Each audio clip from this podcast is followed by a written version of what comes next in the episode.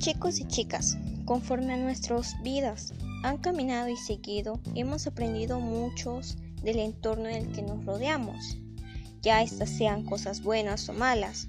Como jóvenes que somos, hemos estado relacionados con la familia, amigos o cualquier otra persona, y esta relación tratamos que sea de la manera más pacífica pero en ocasiones es inevitable no tener conflictos con las personas que nos rodean, aunque muchos de nosotros no queremos que pasen estas cosas.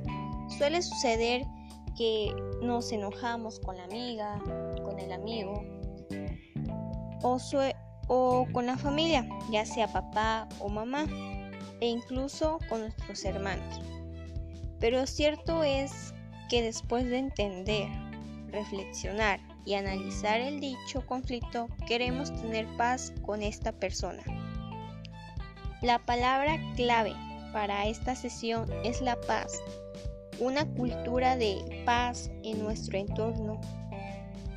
Esta paz es un ejercicio de solidaridad, comprensión, entendimiento o cooperación entre otros.